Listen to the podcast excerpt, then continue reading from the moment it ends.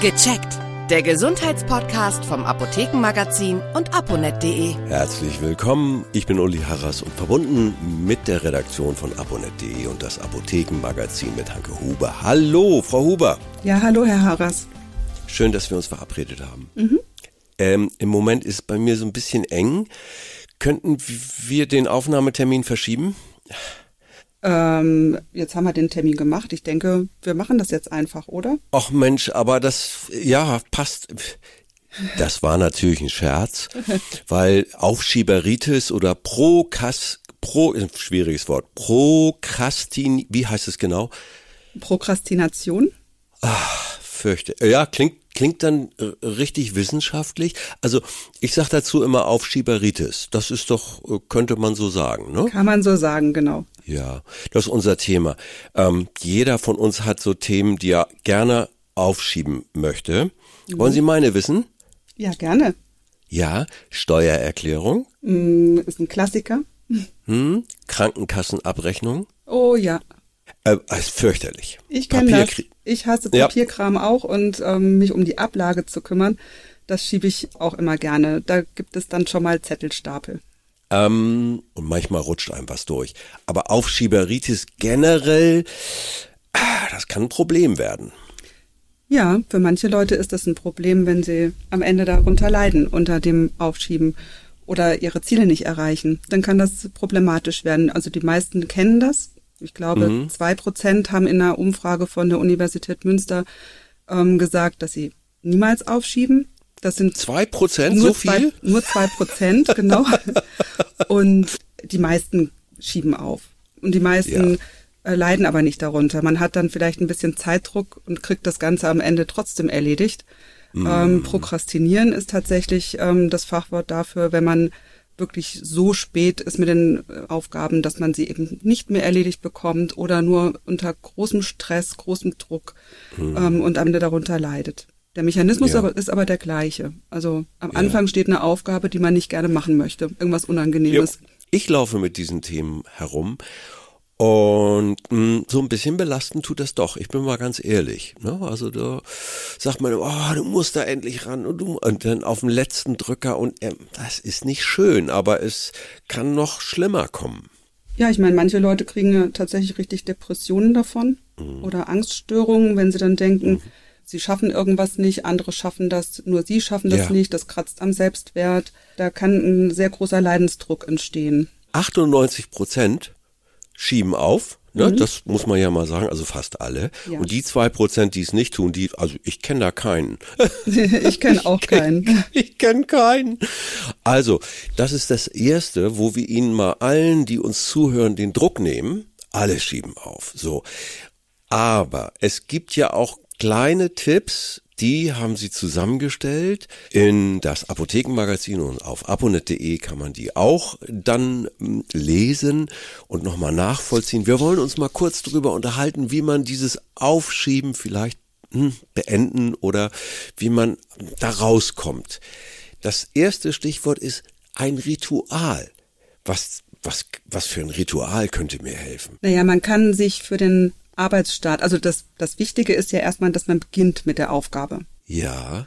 Und um pünktlich zu beginnen, ist es wichtig, dass man sich einen Zeitpunkt setzt, ja. wann, man, wann man etwas machen möchte. Und dann hat man, wenn man ein kleines Ritual hat, das einem angenehm ist, ja. zum Beispiel einen Tee kochen oder eine kleine Achtsamkeitsübung oder eine Kerze mhm. anzünden, das kann einem einfach helfen, äh, mit einem guten Gefühl an die Aufgabe heranzugehen. Ja. Sollte allerdings auch nicht zu lang sein, weil dann prokrastiniert man ja wieder. Ich habe mal gehört, ein Ritual könnte sein, man startet zuerst mit einer kleinen, unangenehmen Aufgabe oder man fängt an. Das könnte auch ein Ritual sein. Also da ist der Stapel von unbeantworteten oder ungeöffneten Briefen. Mhm. Ich könnte zum Beispiel mal anfangen, jeden Morgen erstmal ein oder zwei von denen zu öffnen und das ein bisschen wegsortieren. Ich muss ja nicht gleich alles bearbeiten. Wäre das auch so ein Ritual? Könnte ich mir gut vorstellen. Also wäre zumindest was, wo man dann schon mal ein kleines Erfolgserlebnis hat. Ja. Eine andere ja. Möglichkeit wäre halt auch, wenn man eine ganz große Aufgabe hat, sie sich in kleine Aufgaben aufzuteilen, also kleinschrittig zu arbeiten. Das Ja. macht dann die große Aufgabe überschaubarer und man hat ähm, relativ schnell kleine Erfolgserlebnisse, weil man schon was abhaken kann. Und man hat sich halt schon mit dem ganzen Thema beschäftigt. Man hat im Prinzip in dem Moment, wo man es aufteilt, hat man schon angefangen. Also, große Aufgaben ein bisschen aufteilen, gut. Mhm. Und ich brauche ja ein bisschen Motivation. Das Mhm. ist das nächste Stichwort. Wie kann ich mich selbst motivieren? Ja, man kann sich zum Beispiel vorher schon überlegen, was man zum Beispiel danach macht. Also man kann sich, ähm, si- sich selber sagen, ich weiß, wenn ich jetzt eine halbe Stunde was mache, dann geht's mir danach viel besser. Oder Ja. vielleicht hat man sich abends mit einer Freundin verabredet oder einem Freund. Und dann kann man sagen, wenn ich das jetzt abgehakt habe, dann kann ich heute Abend den Abend richtig genießen. Sowas könnte Stimmt. man sich sagen. Oder man kann sich andere Belohnungen überlegen, wie man sich nach der getanen Arbeit ja, belohnen kann. Das klingt so banal, aber viele machen das nicht, ne? Die, Ich, ja, ich habe noch eine andere Idee. Also jeder hat ja so eine To-Do-Liste wahrscheinlich Ja. oder zumindest Ja. im Kopf hat man die meistens und ähm, Genau. ähm, das sind dann ist ja nicht nur eine Aufgabe, die man erledigen muss oder sollte, sondern es sind meistens ganz viele. Und Ja. da kann es zum Beispiel helfen, wenn man die Prioritäten äh, richtig setzt. Also wenn man sich das einfach mal vornimmt und sagt, man nennt das auch das Eisenhower-Prinzip, wenn man quasi die Aufgaben einteilt auf einem Graphen, also auf dem man nach oben die Wichtigkeit und nach rechts die Dringlichkeit aufzeichnet. Und wenn man sich dann überlegt, dann entstehen nämlich vier Kästchen, je nachdem, wie wie man das gewichtet. Und dann hat man zum Beispiel einen Punkt, der hat Prio 1, das ist das, was wichtig ist und dringlich. Das muss man sofort erledigen. Das sollte man tatsächlich auch nicht aufschieben. ja. Dann hat man andere Aufgaben, die sind vielleicht wichtig, aber nicht dringlich. Da kann man sich einen Termin setzen und ein Termin ist im Übrigen auch eine ganz wichtige Maßnahme, um Prokrastinieren zu vermeiden, dass man sich einen konkreten Termin setzt und nicht sagt, ich mache das irgendwann mal oder nächste Woche oder so. ja. Also, dass man sich einen Termin setzt, das wäre bei wichtig, aber nicht dringlich. Und umgedreht gibt es dann Sachen, die sind vielleicht nicht wichtig, aber sehr dringlich. Die kann ich vielleicht an jemand anderen delegieren. Das muss ich ja vielleicht nicht selber machen. Oder ich mache es halt nicht mit voller Kraft. Also dann setze ich meine Erwartungen vielleicht ein bisschen runter und sage, das muss jetzt erledigt werden, aber vielleicht nicht 100 Prozent, sondern da gebe ich mal nur 70. Ja. Hauptsache erledigt. Und so kann man im Prinzip aus so vielen, vielen Aufgaben, die man hat, herangehen und die Aufgaben priorisieren. Super. Ja, das ist auch, glaube ich, einfach zu merken. Ich mache die Liste und dann sage ich, was ist dringlich, was ist wichtig, was ist unwichtig, aber vielleicht doch dringlich. Mhm. Ja, ja, genau. Also ich finde, das ist einfach. Ähm, da mache ich, da mache ich einen Haken dahinter und dann habe ich viel eher die Sache im Griff und es rutscht mir nichts durch. Ich sag, ich bleib jetzt mal bei der Rechnung, so dem Klassiker. Mhm. Ne? Ja, das ist dann manchmal ärgerlich, wenn es eine Mahnung und zusätzliche Gebühren gi- gibt. Das kann 10 Euro mehr, 15 Euro mehr kosten und Ja. dafür kann man fast schon, ja, gemütlich Kaffee trinken mit einem Stück Kuchen. Ja. Das ist so der Gegenwert, mit dem man sich belohnen könnte, wenn man es rechtzeitig macht. Das ja. stimmt. Ich schaffe mir selber so kleine Verbindlichkeiten. Kein Druck, aber ich sag, bis zu dem und dem Datum muss ich es schaffen. Das ist auch so ein, ein Trick. Und tatsächlich sagen, dass man morgen um neun anfängt, zum Beispiel. Ja. Also einen festen Termin und auch durchaus das Ende planen. Also, dass man Ja. sagt, von dann bis dann mache ich das und dann danach mache ich aber auch was anderes. Es gibt viele äh, digitale Helfer, finde ich. Da kann man sich auch in den Terminkalender zum Beispiel gewisse Sachen eintragen. Man darf es nur nicht übertreiben, finde ich. Aber das hilft mir ungemein. Wenn ich sage, ey, daran denken, daran denken, ah ja. Und ist das eine Taktik, die auch okay ist? Ich denke, das muss jeder für sich Ja. herausfinden. In dem Moment, wo es funktioniert, ist es Ja. eine gute Taktik.